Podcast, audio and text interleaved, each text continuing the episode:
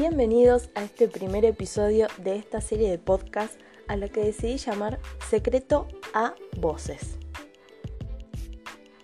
El tema que vengo a exponer hoy es prácticamente una tesis que vengo construyendo, o bueno, al menos un análisis que vengo haciendo sobre toda esta problemática de la belleza, el amor propio, los estereotipos, el Photoshop y contenido en Instagram basándome específicamente en el caso de Chloe Kardashian.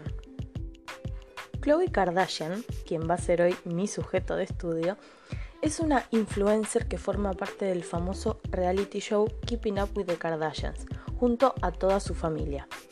Ella subió en el mes de mayo de este año unas selfies a su perfil de Instagram que generaron muchísima controversia porque en estas fotos se veía muy diferente y no parecía ella. Así que bueno, inmediatamente todo el mundo empezó a acusarla de haber utilizado Photoshop o incluso de haberse hecho alguna cirugía en su cara. La realidad es que no es la primera vez que las hermanas Kardashian Jenner son acusadas y criticadas por este tipo de prácticas. Sin embargo, en esta ocasión le tocó a Chloe ser el foco del debate que cada tanto se arma en Instagram sobre las selfies y fotos editadas que suben no solo las mujeres de esta famosa familia, sino miles de influencers más. Por eso fue que decidí hacer un análisis sobre toda esta situación. ¿Cuáles son las causas y consecuencias de estos actos? ¿Hacerlo es dar un mal ejemplo? ¿Cómo influye esto en los consumidores de este contenido? ¿Cuál es la solución a esta problemática? Estas preguntas son las razones que me llevaron a definir tres detalles muy importantes que hay que tener en claro antes de consumir fotos de influencers y celebridades en Instagram y sentirnos mal por no tener esos cuerpos o esos rostros que parecen impecables e impolutos.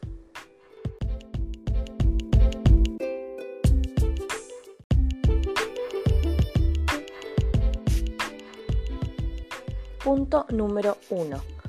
Todos tenemos inseguridades con nuestros cuerpos. Este es el primer y más importante detalle que tenemos que aclarar.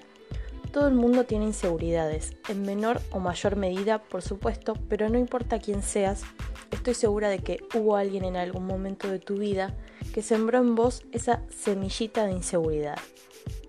Quizás con buenas o malas intenciones, pero alguien se encargó de decirte que algo en tu cuerpo era raro, diferente, más grande o más chico de lo que debería o que no estaba bien y seguramente quien te lo dijo tuvo que escuchar exactamente lo mismo antes, porque esto de señalar y criticar cosas del cuerpo del otro no aparece de la nada, porque uno no nace y es consciente automáticamente de que tiene, no sé, las orejas muy grandes. Alguien se encarga de hacérnoslo saber. Y lo malo es que esto está muy normalizado y muchas veces viene disfrazado de preocupación por parte de la otra persona porque pareciera que preocuparse por alguien es un pase libre para decirle al otro lo que sea sobre su cuerpo sin hacerlo sentir incómodo. Voy a poner de ejemplo a las mujeres porque definitivamente somos el género al que más se le ha presionado en la historia con el tema de la estética y la belleza. Pero por ejemplo, estoy segura de que todas tenemos una tía, una abuela, una madre que alguna vez nos han dicho que estábamos muy flacas, que estábamos muy gordas, que teníamos que arreglarnos más o ser más femeninas.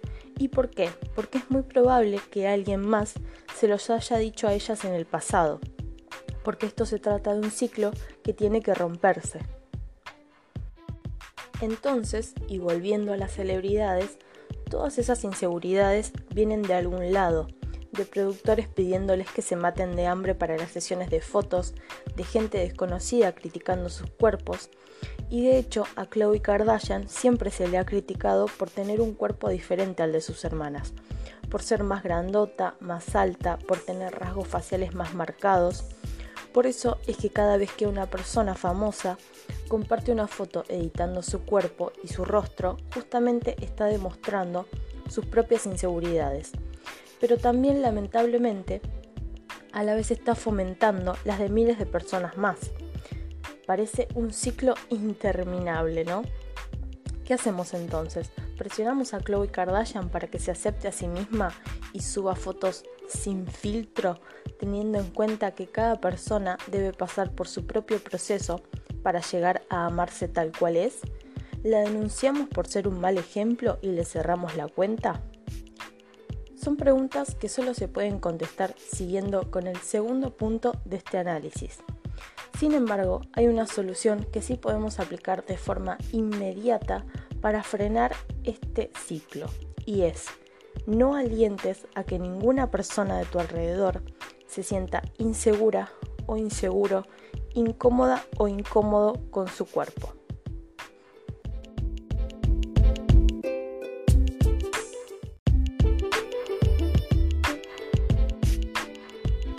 Punto número 2. Cada perfil y cada influencer tiene su propia estética y estilo. ¿A qué me refiero con esto? Volvamos al objeto de estudio Chloe Kardashian, o mejor a todas las Kardashian Jenner. Todas ellas, en sus respectivos perfiles de Instagram, siguen un patrón, tienen una estética que las caracteriza, de la cual se puede destacar, por ejemplo, demostrar su alto poder adquisitivo, demostrar un buen manejo de los negocios, demostrar su alto estatus social, demostrar fuertes lazos familiares y demostrar que sus cuerpos, sus cuentas bancarias, sus familias y sus negocios son únicos, que nadie más puede tenerlos a menos que hagas, uses y compres lo mismo que ellas. Porque son empresarias, esa es su estética, ese es su estilo y a eso se dedican, a vender una imagen. Y así como existen ellas, hay muchas y muchos más influencers que toman un concepto, lo hacen suyo y si funciona, lo explotan y se ganan la vida con eso. Ahora bien, esto está bien, está mal, hay que castigarlos, cancelarlos, llevarlos a la horca por hacer simplemente lo que el sistema capitalista nos pide a todos que hagamos.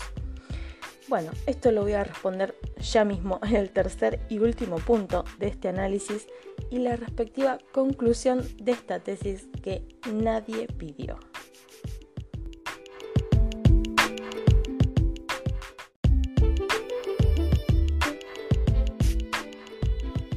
Punto número 3. Cada persona elige qué publicar, qué compartir y a quién seguir. Así es, por si alguien se había quedado afuera de todo lo que es Instagram o cualquier red social, déjenme decirles que existe primero un botón que nos permite publicar a cada uno lo que cada uno quiera, obviamente siguiendo ciertas normas que cada red social nos impone, pero más allá de eso podemos publicar lo que queramos. Después existe otro botoncito que nos permite seguir o dejar de seguir a cualquier persona. Y por último hay otro que nos permite compartir cualquier contenido de cualquier persona. ¿A qué quiero llegar con estas declaraciones obvias?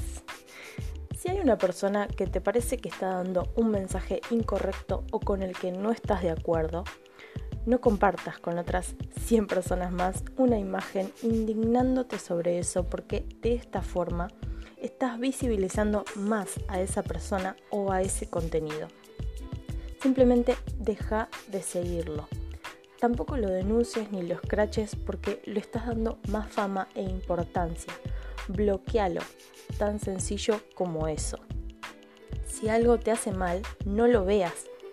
Si ves la foto editada de Chloe Kardashian y te sentís mal por no tener esa nariz o esos labios, que además no son reales ni para ella, no le comentes la foto con insultos porque estás alimentando un ciclo que no se termina nunca. No la obligues a dar un mensaje de amor propio porque quizás no está preparada para amarse tal cual es. Y no la juzgues por querer vender su imagen porque ese es su trabajo. Si conoces a alguien que la sigue y le gusta, tampoco quieras cambiar su opinión, porque quizás esa persona ve algo positivo en ella y le hace bien pero si a vos realmente ver esas fotos te hace mal, deja de seguirla.